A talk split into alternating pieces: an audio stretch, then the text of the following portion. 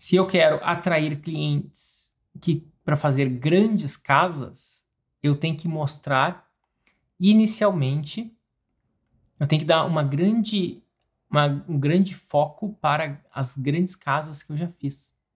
Se eu quero atrair uh, clientes de grandes casas no estilo contemporâneo, eu tenho que pegar as maiores casas que eu já fiz que estão nesse estilo e eu vou mostrar.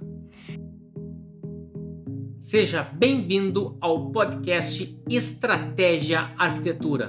O fato é o seguinte: aquele que vende projeto briga por preço. Aquele que vende assinatura escolhe o cliente com quem quer trabalhar.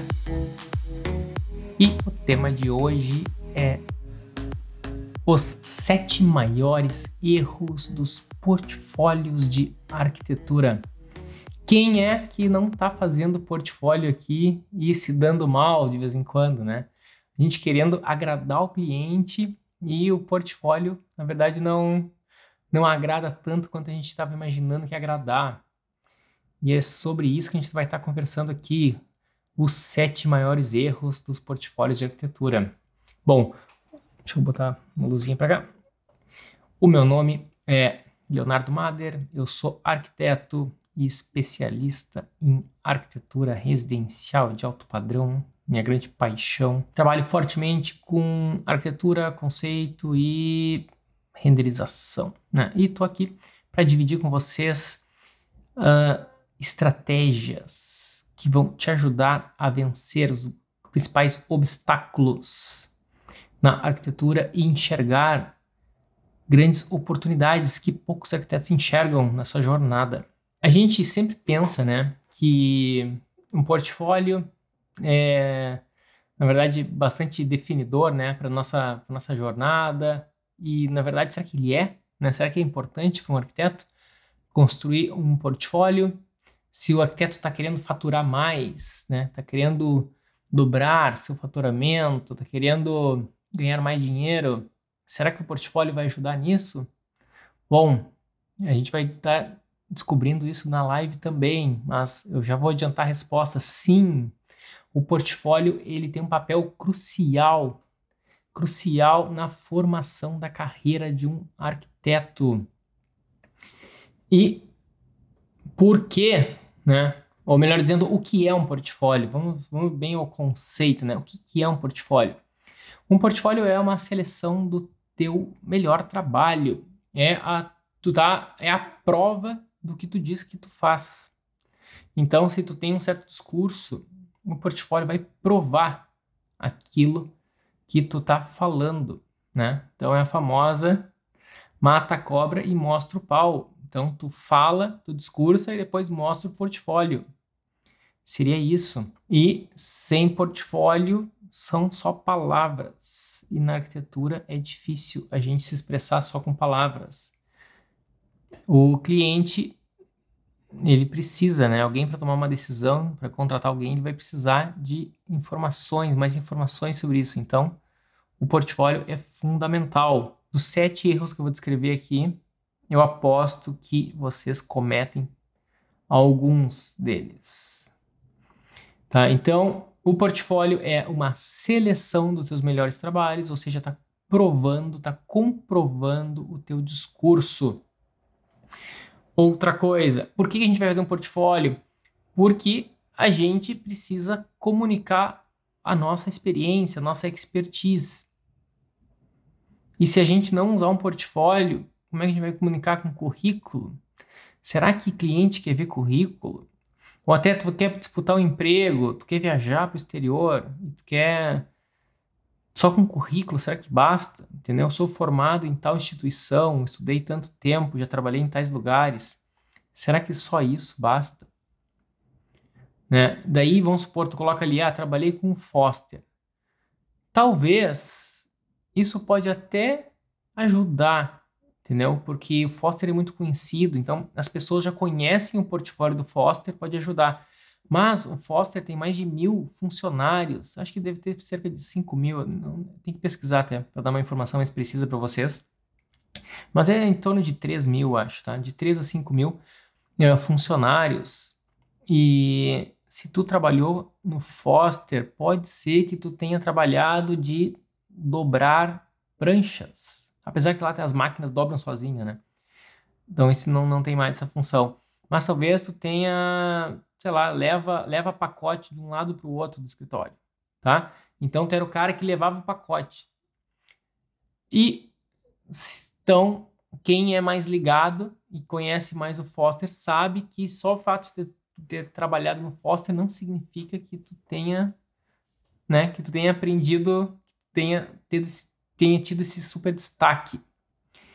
Então, então é, é interessante, é mandatório tu ter um portfólio. Trabalhei no Foster, então tá, trabalhei com tais projetos no Foster. Ah, isso é bacana. Ou então, tu tá tu, uh, tendo o teu escritório, tá abrindo teu escritório, e tu vai precisar mostrar os projetos que tu já fez e o que tu pretende estar fazendo, né? Ou pelo menos prospectando. Então, o portfólio ele é essencial e o que, que não é portfólio? O que, que não é portfólio? Currículo não é portfólio. Uh, história, texto, não é portfólio. Entendeu? Texto, poesia, crônica, artigo, isso não é portfólio. Pintura não é portfólio. Uh, Leonardo, eu sou apaixonado por fotografia, eu saio fotografando de tudo, eu, eu viajo, tiro várias fotos, né? Sou apaixonado por fotografia. Isso não é portfólio também. Croquis são portfólio? Mais ou menos, tá? É perigoso. Croquis é perigoso. Porque o croquis, ele mostra... Para mim, croquis tá mais como bastidores, como making off, do que exatamente um portfólio. Se tu é um cara que desenha à mão, tu é uma, tu é um cisne negro, né? Tu é alguém, alguém que existe, mas é muito raro, tá? Uh, se tu desenha à mão de maneira magnífica, que antigamente tinha aqueles aquarelistas, os caras de aquarela, e tu faz um desenho que é uma verdadeira pintura, que quem olha o teu desenho tem um perfeito entendimento da, da obra, da arquitetura, aí sim isso pode ser um portfólio, mas esse esse tipo de desenhista está cada vez mais escasso e é um, é um super trabalho fazer isso. Não é nada rápido. Esse um desenho desse demora semanas, algumas vezes, para ser feito, porque é, é tudo feito, né? Vem da cabeça, assim, vem, o cara imagina e, e é um super trabalho e depois tem que colorir e tal. Eu sei que alguns, os poucos que ainda sobreviveram disso, acabaram usando muito Photoshop para auxiliar. Eles, eles fazem toda uma estrutura em 3D. Pode usar um SketchUp, pode ser qualquer software em 3D, um, um BIM. Tu gera as perspectivas dali, depois tu desenha por cima. Então é um super trabalho, tá? Aqui na Inglaterra ainda tem isso. Por incrível que pareça, ainda tem. Então, geralmente é um coordenador de projeto, alguém muito experiente, de mais idade, que de vez em quando faz alguns desenhos assim, e geralmente não, não faz, não colore, né? Tem um cara no, no Foster, que é muito clássico, que é um indiano, que trabalha com ele, que faz belos desenhos, sempre coloridos, é bem famoso os desenhos dele. Uh, mas aquele ali, esse tipo de desenho, esse é um tipo de desenho um pouco, um pouco mais conceitual. Uh, eu diria assim, ó, é complementar a um portfólio. Mas se tu tiver um portfólio só de desenho, a chance é que vão te contratar é para fazer desenhos, não para fazer projetos. Então, eu diria o seguinte, ele é, é um, algo complementar a um projeto. Então, não é exatamente... É, é complementar a um portfólio, não é exatamente um portfólio. Então, tá, o que, que é um portfólio? Um portfólio é imagens, são fotografias ou renders. Isso é um portfólio. E quais são os sete maiores erros dos arquitetos ao fazerem um portfólio? Bom, vou listar aqui, essa vale a pena anotar. E eu quero que vocês comentem aqui para cada um dos erros, quem é que quem é que já cometeu esse primeiro aqui, vamos lá. Uh, confundir portfólio com histórico, né? Colocar todo, tudo que já trabalhou no seu portfólio. Então, Tem gente que já trabalhou, já fez a clínica, colocou no portfólio, já fez uma sala comercial, botou no portfólio, já fez a reforma de um banheiro, botou no portfólio, já fez uma reforma de, de uma churrasqueira, de um salão de festa, botou no portfólio, fez a reforma de um quarto de bebê, botou no portfólio, fez um estudo de fachada de um arranha-céu, botou no portfólio. Bot... Começa a botar tudo que já trabalhou, tudo que já trabalhou em, 2000 e... em 2020, todos os seus trabalhos em 2019, seus trabalhos em 2018, seus trabalhos em 2017. E daí alguém tá me acompanhando há menos tempo aqui vai dizer, ok, Leonardo, mas não é isso que é um portfólio? Tu acabou de dizer que é botar fotografias e renders do que já trabalhou. É, só que na verdade não é o histórico, tá? Tu vai selecionar, tu não vai botar todo o teu histórico. Tem que selecionar. É o teu melhor tá? Não, não confunda uh, quantidade com qualidade. Portfólio não é quantidade. Portfólio é qualidade. Tá? Então, uh, o processo de conquista de um cliente, ele é muito parecido com uma conquista amorosa. Então, tu tem na tua na tua mente, né, no, no, teu conhecimento, já tem uma série de palavras guardadas, uma série de expressões e palavras, frases. Só que quando tu quer conquistar alguém, tu vai selecionar as palavras. Tu não vai dizer todas as palavras que tu conhece, tu vai selecionar. Tu vai selecionar as palavras que tu acredita que vai ter maior impacto e que vai converter, que vai conquistar. Então, eu, o portfólio é a mesma coisa. Eu sei que quem já trabalha há muito tempo conseguiu formar um grande portfólio, digamos assim, teria um grande acervo, melhor dizendo. Tem um, um grande acervo de imagens, projetos, desenhos. Ah, outra coisa, ninguém perguntou ainda, mas eu perguntaria. Desenho técnico é portfólio? Sim, é portfólio, tá? Para cliente, pouquíssimo relevante. Para tu trabalhar para algum escritório de arquitetura, daí já é mais relevante. Daí sim, dele acaba sendo mais relevante. Para o cara entender o nível de desenho que tu tem. Mas para um portfólio de escritório, eu desaconselho.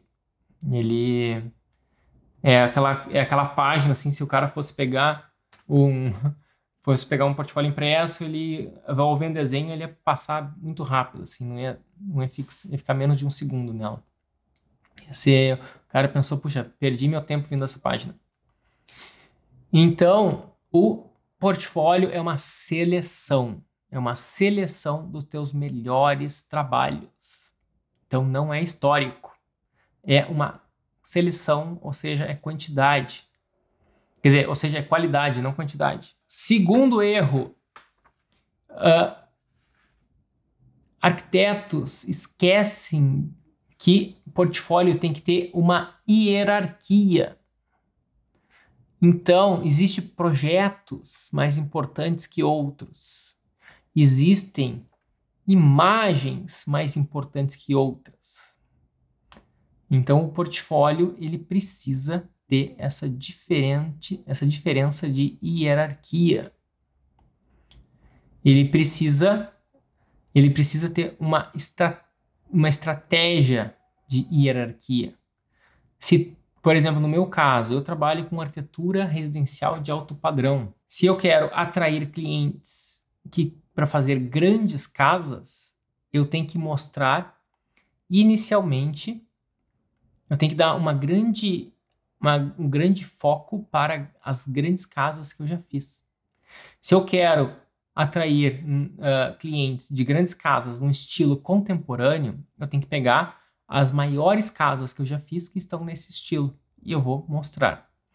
E que, que tu, Leonardo já fez casa pequena? Já, já fiz, já fiz casa que tinha acho que menos de 5 metros de largura o terreno. Casa bem pequenininha. Fiz uma vez um projeto com meu primo. Um primo, digamos, eu, já, eu tenho um primo rico que me contratava, pagava bem e fazia casa bacana para ele, projetos legais. E eu tinha um primo não tão rico, né, um primo, digamos, pobre, que uma vez me pediu um conselho, eu fui lá e dei um projeto para ele, tá? Era um projeto, era um estudo, não era um projeto, era um era uma, um pré, um pré, um primeira uma fase inicial de anteprojeto para ele. que ele tinha um construtor lá que ia fazer. Só que ele, mesmo assim, ele não conseguiu construir, né? Mas foi um exercício legal. Era uma casa super pequena, fiz um pátio interno tal. A gente quebrou uma série de regras, assim. Tinha acabado de voltar da Europa, então eu tava com a mente cheia de ideias e querendo botar para fora desenhos e ideias. E foi um projeto bem, bem inusitado. E eu mostro esse projeto? Não, não mostro, porque isso está totalmente fora. Totalmente fora do que eu estou querendo buscar, tá? Então, eu tenho que... O que é hierarquia? É tu dar destaque para o que merece destaque, é tu deixar em segundo plano aquilo que não precisa estar em destaque e é tu eliminar aquilo que definitivamente vai contra o que tu está buscando, tá? Então esse é o segundo erro, esquecer da hierarquia de um portfólio. Todas essas dicas que eu estou dando servem tanto para portfólio de alguém que está fazendo o portfólio do seu escritório, quanto de um arquiteto que está querendo montar o seu portfólio pessoal. Isso vale para as duas, para os dois casos, todos, todos os conselhos. O terceiro erro é não tem posicionamento. O que, que é um posicionamento? Tem a ver com o que eu estava falando. Uh, vamos supor que eu quero fazer casas contemporâneas, grandes, de alto padrão, e eu já, vamos supor que eu já tenha feito uma, só que o problema é que era um estilo, digamos, mais clássico, com telhado, com rebarbas, com enfeites, com adornos nas janelas, e janelas menores, umas esquadrias grossas de PVC. Vamos supor que eu tenha feito isso, tá? No meu caso, eu felizmente eu nunca fiz né? Que bom que isso aconteceu comigo, mas às vezes eu poderia ter, ter passado. Uma vez eu fiz um estudo de fachada, mas não foi eu que fiz o estudo, fiz mais um render mesmo, que era de um prédio neoclássico, há muitos anos atrás. Mas era só um render, né? Não, não foi um projeto meu. Uh, mas o mais próximo que eu cheguei disso foi só fazer um render. Uh, isso faz muito tempo 15 anos atrás. E então, vamos supor que eu tenha feito um, um projeto neoclássico. E se eu não quero mais fazer um projeto, não digo neoclássico, mas mais clássico, assim, com telhados, com enfeitezinhos, com frisos. Vamos supor que eu não queira mais fazer esse tipo de. Eu não quero mais esse tipo de cliente que é isso. Então, eu tenho que eliminar isso do meu portfólio. Leonardo, mas se eu fizer isso, eu vou ficar só com dois projetos no meu portfólio. E aí, eu não posso ter um escritório que só tem dois projetos no portfólio. Ninguém vai me contratar, será? Eu acho que é melhor tu ter um, um portfólio com dois projetos que estão mais alinhados do que tu ter um projeto, tu ter um portfólio com, com cinco, dez projetos que, que desses, desses 5, 10, então vai ter 3 a 8 que estarão poluindo e confundindo o teu público. Se tu põe uma casa dessa no teu portfólio, tu vai estar tá atraindo clientes que querem casas como essa. E tu vai ter que vai ter que educar alguém. Imagina, imagina, eu vou fazer um caso extremo, um exemplo extremo. Imagina se tem um cara que torce para um time de futebol e tu vai ter que converter o cara a torcer para outro, para o time rival. Olha o trabalhão que dá isso, tá? Esse é um caso bem extremo, né?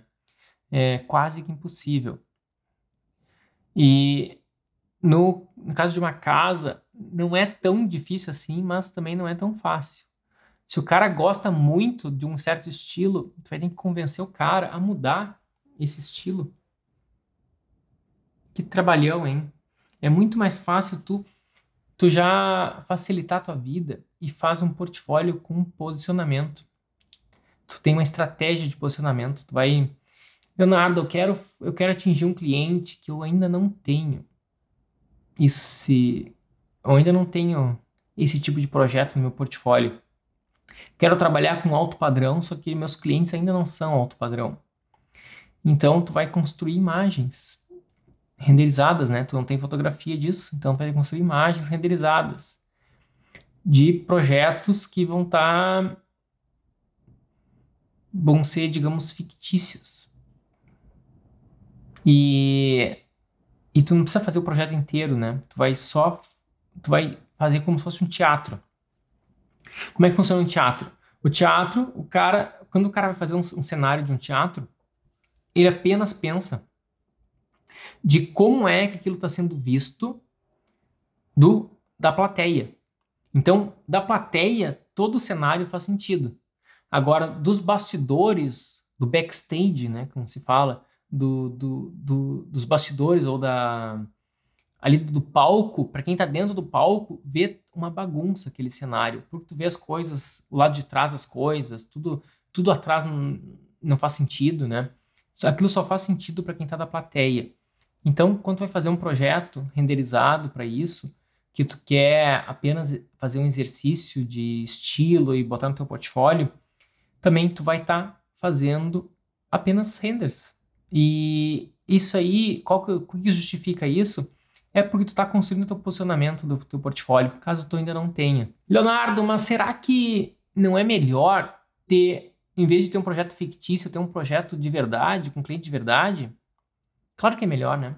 Com certeza. É melhor. É melhor tu ter um, um projeto de verdade, com cliente de verdade, com local, com obra. O cara vai lá, o cliente liga, pega um telefone ali, liga. Leonardo, tudo bom? Eu vi no teu site, né, no teu Instagram, aquela casa ali que tu colocou. Ah, qual delas? Uma que tem uma árvore bem fininha na frente e tem uma criancinha na, brincando na frente da casa. Ah, sei, sei. Onde é que fica aquela casa? Me conta um pouco mais desse projeto. Quantos metros quadrados tem aquela casa? Daí tu, né? Uh, isso pode acontecer do cliente querer saber mais sobre aquilo, né? Quer entender. Ah, gostei bastante. Daí tu vai ter que, se, se aquela casa existe, ah, essa aqui é uma casa que eu fiz para um cliente com tal história, em tal local, a gente fez determinada época e o projeto hoje está em tal situação, entendeu? Uh, isso isso é muito melhor, é mais, tem mais história para contar. Mas também, se tu não tem essa história, não é para mentir nunca, tá? Mas não tem essa história, tu vai dizer que, ó, isso foi um exercício que eu fiz. Né? A gente acredita aqui no escritório que a gente precisa estar tá sempre exercitando para faz parte do nosso processo de criação, é pesquisa e desenvolvimento. Toda grande empresa tem um setor de pesquisa e desenvolvimento. E pesquisa e desenvolvimento, né, P&D, uh, P&D é o responsável por crescimento e inovação né, das empresas. A, a empresa que ficou mundialmente conhecida por isso é uma empresa chamada 3M. A 3M é uma empresa que inventa muita coisa. Erro 4. Um portfólio sem congruência com a tua comunicação, com a comunicação do teu escritório. Imagina assim, ó, tu vai lá e faz um, um site bem bonito, põe umas headlines, tu põe umas, umas frases de impacto bonita, dizendo que tu acredita em materiais naturais e tu acredita num, uh, em espaços amplos e fluidos, numa arquitetura dinâmica e versátil, porque arquitetura é algo que tem que se transformar conforme a vida das pessoas se transformam. Aqueles papos de arquiteto, que arquiteto adora esse, botar esses, esses discursos nos seus, nos seus, seus materiais. E daí tu vai ver o que o cara faz não reflete isso.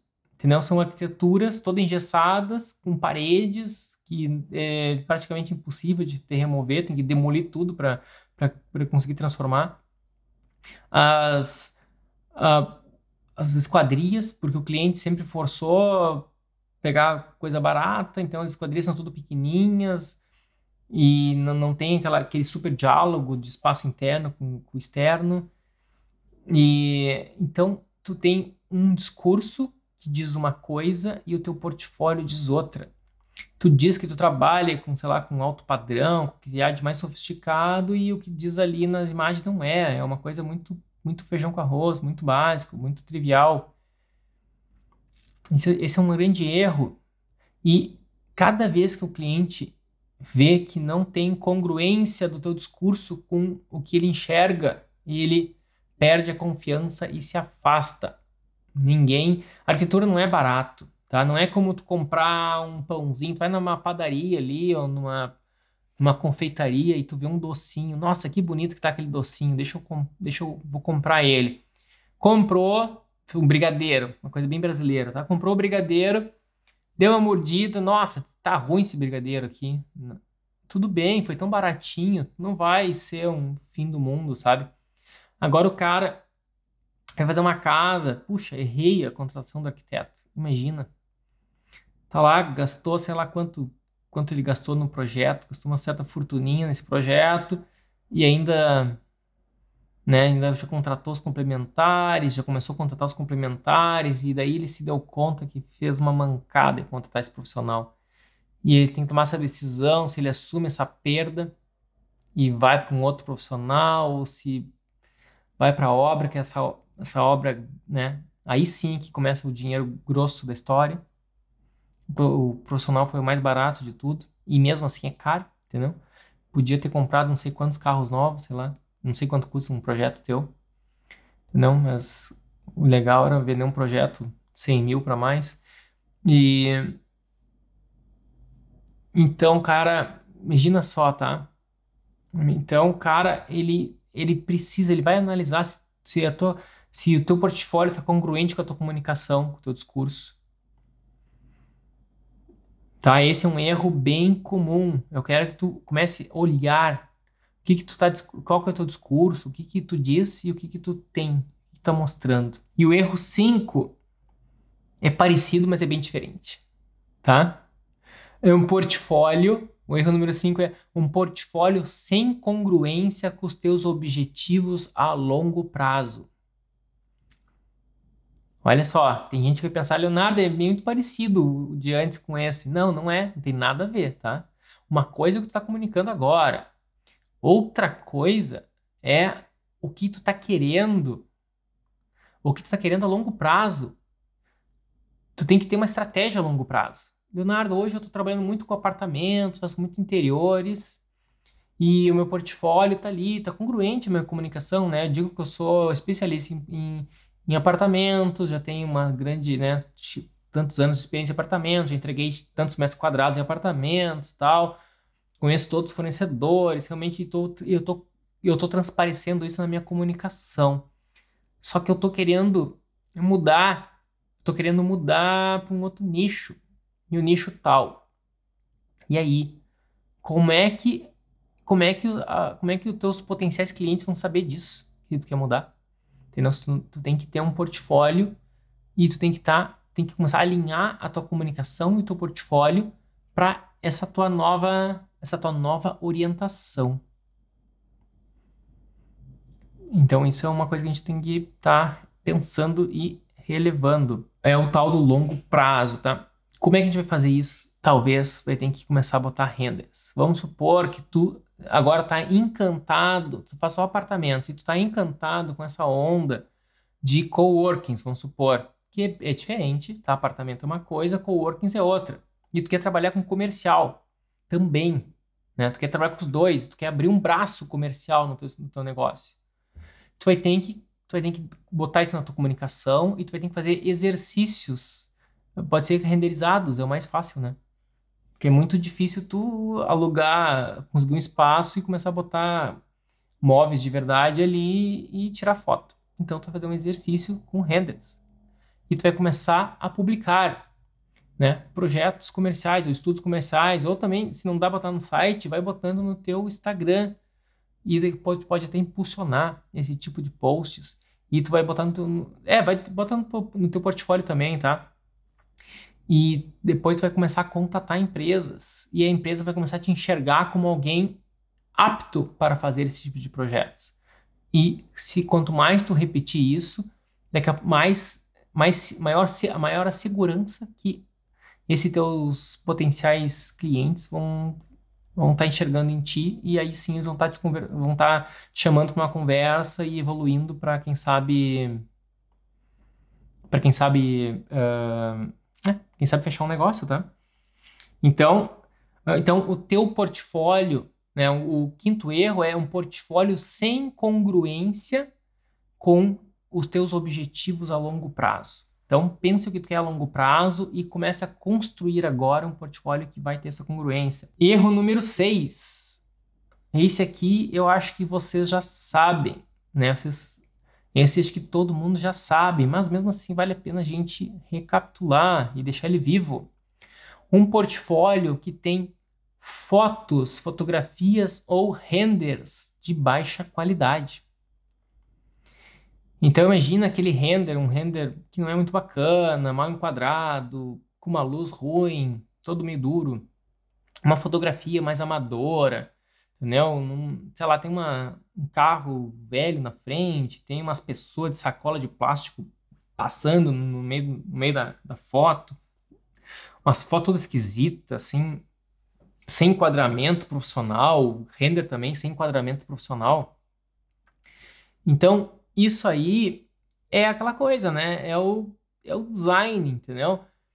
Uh, olha como a gente se sente seguro. Vamos supor que tu vai chegar num restaurante e o restaurante é todo bonitinho, todo chique, tudo bonitinho, a mesa bonitinha, acolchoada, o prato novinho, não é lascado, né? não é enriscado o prato, um prato novinho, os talheres pesados, música ambiente, o garçom, o maître, todo mundo muito elegante, servindo.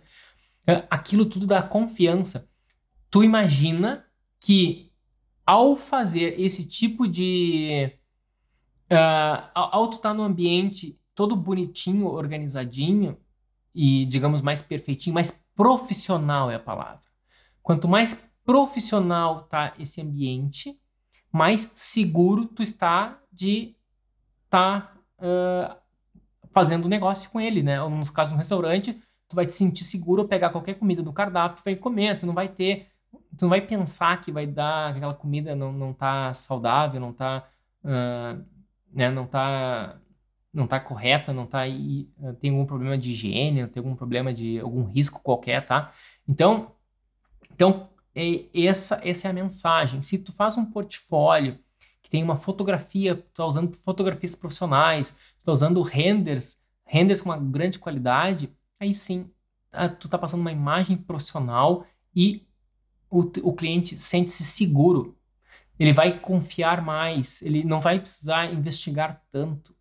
É, a gente não entra numa cozinha de um restaurante chique. Deixa eu só olhar. No, antes, de, antes de botar qualquer coisa na boca, eu só quero dar uma olhada como é que é a, a cozinha de vocês.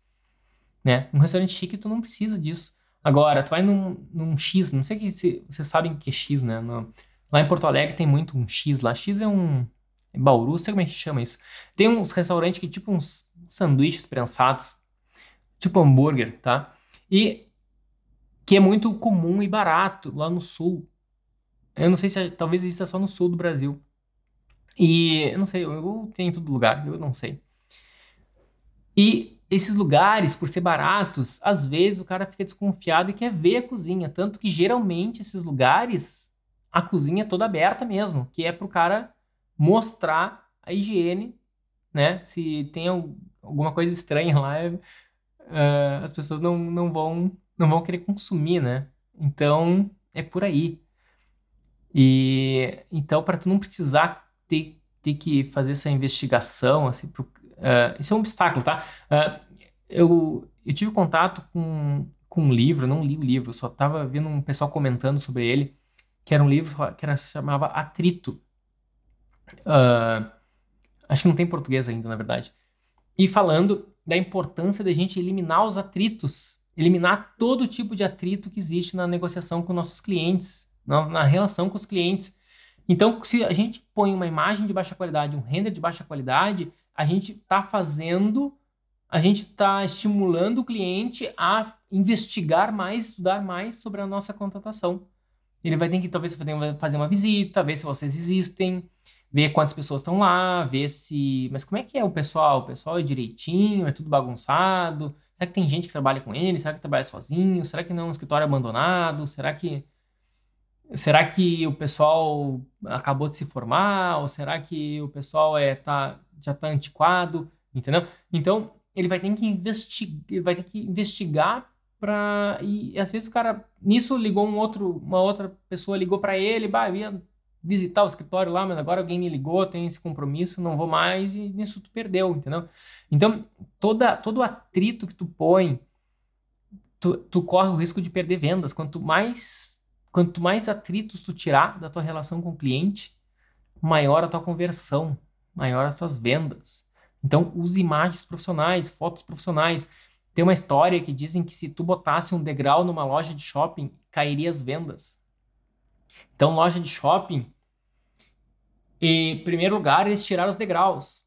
Em segundo lugar, eles tentam botar o piso do shopping, o piso das lojas, o mais parecido possível com o piso do shopping, para a pessoa que está olhando a vitrine sem perceber, ela já entrou na loja. Tem gente que faz até umas paredes meio curvas, umas, umas portas toda meio esquisitas, assim. A, a vitrine já está entrando na loja, o cara foi espiar a vitrine sem perceber, já entrou na loja. Então, essa, esse é um projeto shopping ideal. O cliente entra na loja sem perceber. E quando ele se dá por conta, ele está com a sacolinha na mão voltando para casa. Entendeu? Esse é o ideal. A empresa que mais que faz isso com excelência é a Amazon. A Amazon, tu pega o celular, achou o negócio ali, tu arrasta um botão, já comprou, ele já tem teus dados ali, tem, o, tem como tu comprar em um clique, ninguém preenche mais dados de cartão, dados de endereço, é muito fácil, é muito simples. E aqui eu tenho o Amazon Prime, né? Acho que no Brasil não sei como é que funciona ele, mas ele chega, dependendo da, da compra que tu faz, ele chega no mesmo dia ou no máximo no dia anterior, no dia, no dia seguinte. É comum eu comprar de manhã e à tarde está aqui. De tão rápido que é. Não sai de casa e é tudo muito simples. É a empresa que mais masterizou esse conceito do, do atrito, né, de, de eliminar atritos. Essa é o grande case desse livro, inclusive, a Amazon. Então, o erro 6 é usar fotos e imagens de baixa qualidade. O erro 7, esse, esse acho que, enquanto o 6 era meio óbvio, o 7 eu acho que não é nada óbvio. O 7 é um, do, é um dos mais avançados de todos. E é um dos mais, mais desafiantes para a gente fazer, mas quando a gente consegue, a gente consegue uma grande conversão. O sétimo erro dos portfólios de arquitetura é não ter um storytelling. O que, que é um storytelling, Leonardo? Agora tu está fundindo na minha cabeça. Storytelling é a capacidade de contar história, é uma história, é a narrativa, um outro, um outro, é uma história, tá? Uma narrativa, um outro jeito de falar. Imagina um portfólio, olha que agradável é. Geralmente um, uh, quando alguém vai fazer uma grande venda, vai fazer um grande, grande lançamento de algum produto, aquele lançamento ele tem uma história, ele tem um início, tu vai introduzindo, daí aquela, aquela vai acontecendo algo e tem um desfecho, entendeu? E um portfólio deveria ter isso também, né? Deveria ter uma história. Então, que, que em vez de ser um catálogo, que parece um catálogo de ferragem, um catálogo de, de loja né, que botando vários produtos um ao lado do outro, esse é um portfólio chato, né, boring, né, como os ingleses falam, é um portfólio sem graça, seria uma tradução mais literal. Uh, um, em vez de ter um portfólio sem graça, que é só um projeto ao lado do outro, tu vai contar uma história. Então, imagina assim, ó, imagina se tu pudesse levar o teu cliente e conhecer olha, deixa, eu te, deixa eu te apresentar uma casa, ó, vamos entrar por aqui.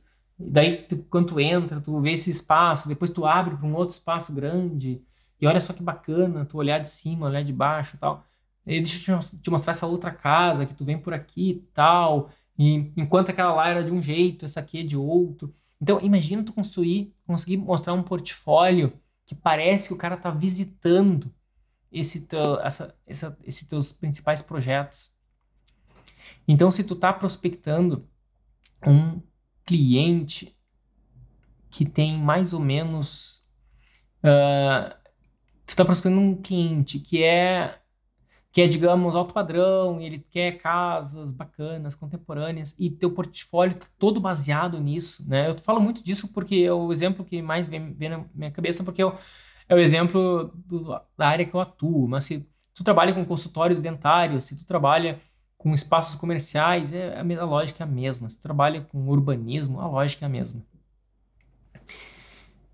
Então, Imagina um portfólio que está tudo congruente e tá todo e tem uma história. Tu, tipo, a imagem de capa, a imagem do, as imagens que tu dá destaque, que tem umas imagens super impactantes que tu deixa bem grande, a folha inteira sangrando no teu material, né? Sangrando significa que não tem a margem, né? É aquela foto que preenche 100% da página.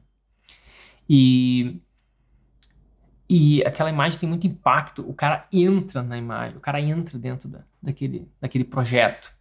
E depois tu vai mostrando shots, né? Mostrando pequenas pequena, pequenas áreas de interesse. E depois tu vem para um outro, uma outra imagem gigante também e tu entra, assim, tu tem a sensação que tu está entrando dentro daquele ambiente. Uh, isso é um storytelling e tu começa a imaginar a imagem está tão bem feita, a fotografia tá tão bem feita, a imagem tá tão bem feita, a luz, tá tudo tão agradável que tu começa a te sentir lá dentro e tu começa a te parecer que tu tá começa é uma sensação muito boa porque é agradável e tu tá tu tá tendo um, um sentimento bacana, entendeu? E então tudo isso quando tu consegue juntar uh, ou melhor, quando tu consegue eliminar todos esses erros, tu vai ter um portfólio muito bem acertado isso converte muito, tá? Ele tem um alto índice de conversão. Deu, pessoal, foram sete erros, eu vou recapitular aqui. Erro número um, portfólio não é histórico. Erro número dois, uh, portfólio, uh, portfólio sem hierarquia. E, e hierarquia é muito importante. Tem que dar ênfase para o que é mais importante né? Deixar o que é secundário, digamos, mais discreto e eliminar o que, o que vai contra. Erro número 3, um portfólio sem posicionamento. Erro número 4, um portfólio sem congruência com a tua comunicação. Erro número 5, um portfólio sem congruência com os teus objetivos a longo prazo. Sem alinhamento aos teus objetivos de longo prazo, né? O que é congruência, Leonardo? É alinhamento, tá? Uh, erro número 6, fotos e renders de baixa qualidade. Erro número 7, portfólio sem storytelling. Galera, recapitulei tudo. Uh, bom dia, Leonardo. Bom dia, Matheus. No caso de alguém que se identifica mais com mais de uma área de projeto arquitetônico, interior e design, você acha importante fazer todas essas propostas no mesmo portfólio? Não. Com certeza não. É, tu vai confundir o teu uh, tu vai confundir o teu potencial cliente, Matheus. No caso, isso, isso acontece muito comigo, tá? Eu tenho vários negócios e eu tenho que separar, tá? Eu atuo com, com mais de uma frente.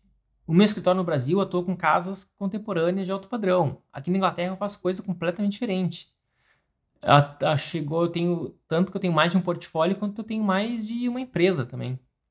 Então tem que separar. Tu vai fazer o seguinte, tu vai construir um. O que, que eu faço? Já fiz muito. Eu faço um portfólio que é um. Abro o InDesign, faço um portfólio completo com todos os meus trabalhos, mas depois eu vou eu, eu posso até exportar ele completão, mas depois, como eu tenho o Acrobat Pro, o, Acrobat, o, PDF Acrobat, né, profissional, eu consigo eliminar as páginas que não me interessa. Eu posso fazer uma cópia e eu apago as páginas e deixo só as que eu quero. Então, tu vai ter um portfólio que é só para design. Então, vai ter ali Matheus Rios, né? Então, vai ter ali o Matheus Rios, papapá, tem o portfólio do Matheus que é só de design, tem o portfólio do Matheus que é só de interiores. E o ideal é o seguinte, cada vez que tu vai, vai mostrar esse portfólio para algum cliente específico, tu vai tu vai selecionar de todo aquele teu portfólio grandão, tu vai selecionar o que, que tu vai mostrar para ele. Tá? Então, portfólio não é histórico, Matheus, portfólio tem que ter hierarquia, o que ele teu cliente, ele está querendo uma ele tá querendo reformar o salão de festas, tu vai ver o que tem mais a ver com o salão de festas dele. Se, se tu tem, beleza. Se tu não tem nada parecido com o salão de festa, tu só fez coisas bem diferentes. Daí, daí a gente dá um jeito. A gente pode conversar outra hora sobre isso. E posicionamento, né? Vai ter que ter posicionamento, vai ter que ter uma congruência também. Uh, só que no teu caso, tu tá preparando um material para mostrar para esse cliente, tu não vai ter objetivo a longo prazo, exatamente, né? Com ele, entendeu? Porque tu vai confundir o cara. Ou tu vai querer fazer a, vai querer fazer a conversão, ou seja, a venda do projeto que tu vai mostrar para ele, para esse cara aqui, ou então no teu site, no teu Instagram, assim que tu vai botar, vai construir teu portfólio que é com objetivo a longo prazo, tá? O ideal é que tu decida o que, que tu quer, mas se tu é muito novo, às vezes é interessante tu deixar meio aberto mesmo. Tu quer conhecer um pouco mais sobre interiores, um pouco mais sobre design. Olha, falando um pouco sobre design, tá? A minha experiência é que não é simples ganhar dinheiro com design. É mais complicado. Porque o design ele tem uma grande vantagem para quem fabrica. Porque essa aqui é uma garrafa, tá? Essa aqui é uma garrafa de água que ela é feita, ela tem um design bem bonitinho e ela tem esse símbolo aqui, vocês conseguem ver, alguns de vocês, que ela é, é o símbolo do infinito, porque ela foi feita com, com lixo do oceano, com plástico achado no oceano. Então é uma garrafa toda bacana, moderninha, ela é feita no, na Noruega, inclusive, não sabia, olhei agora aqui embaixo. E essa garrafa aqui, que tem um design todo malandrinho, todo bonitinho, ela ela vira um copo, dependendo como tu abre. É, o cara que fez ela, tem um ganchinho aqui, que é uma borrachinha toda, toda ergonômica, é bem bacana ela. É, o cara que fez essa garrafa aqui, ele fez um super projeto, e daí o fabricante ele ele, multi, ele, pode, ele pode executar quantas garrafas ele quiser, infinitas. Na arquitetura, felizmente, a gente, a gente, não, a gente não tem isso, né? Cada vez que alguém quer construir um projeto, mesmo que, por mais perfeito que tenha sido o meu projeto anterior, o cara vai ter que construir um novo, diferente. Ele vai precisar, vai precisar contratar um arquiteto, ou eu, ou um outro. Tá? Então, na arquitetura, a gente tem essa vantagem é muito mais fácil a gente ser contratado. Precisa de muitos arquitetos ainda no mundo. Designers, designers, é, poucos designers conseguem atender uma grande parcela da população, tá? Então o design ele não é bem fácil acertar a mão, assim, tu tem que é, é, é um desafio, tá? Eu não sou um grande especialista em design, a gente tinha que dar uma conversada aí com o Jader Almeida, com o Aristeu Pires, falando sobre isso. A gente pode, se vocês, se vocês tiverem interesse, eu posso combinar uma live com eles. Aristeu Pires é bem mais fácil, uma ótima relação com ele. Aqui, ó, a Claudete. Uh, e para quem faz só projetos em escritórios, pode fazer um portfólio desses trabalhos? Sim, se tu uh, se tu tem um portfólio, se tu trabalha para outros escritórios, tu vai ter um portfólio pessoal. Então vai ter, vamos supor, eu tenho um, um portfólio meu, que é Leonardo Mader, que, que nesse portfólio tem os trabalhos com qual eu já, uh, os projetos com qual eu já trabalhei aqui na Inglaterra, que não são assinados por mim. Eu coloco os créditos de quem é aquele projeto, né? Então, aquele projeto pertence a, a Queen's Architects, pertence a AAGMM Architects, pertence a Steve Trevelyan Architects. Então, os, os escritórios com, com qual eu já trabalhei aqui, to, uh, Tip Bennett. Então, são alguns nomes de escritórios ingleses com qual eu já trabalhei. E então aqueles projetos não, não são autorais meu, são daqueles escritórios. Então, isso pode. Tá? Então, só, tem, só deixa bem claro que não são teus, mas é um, é um portfólio, com certeza. Você tem que fazer.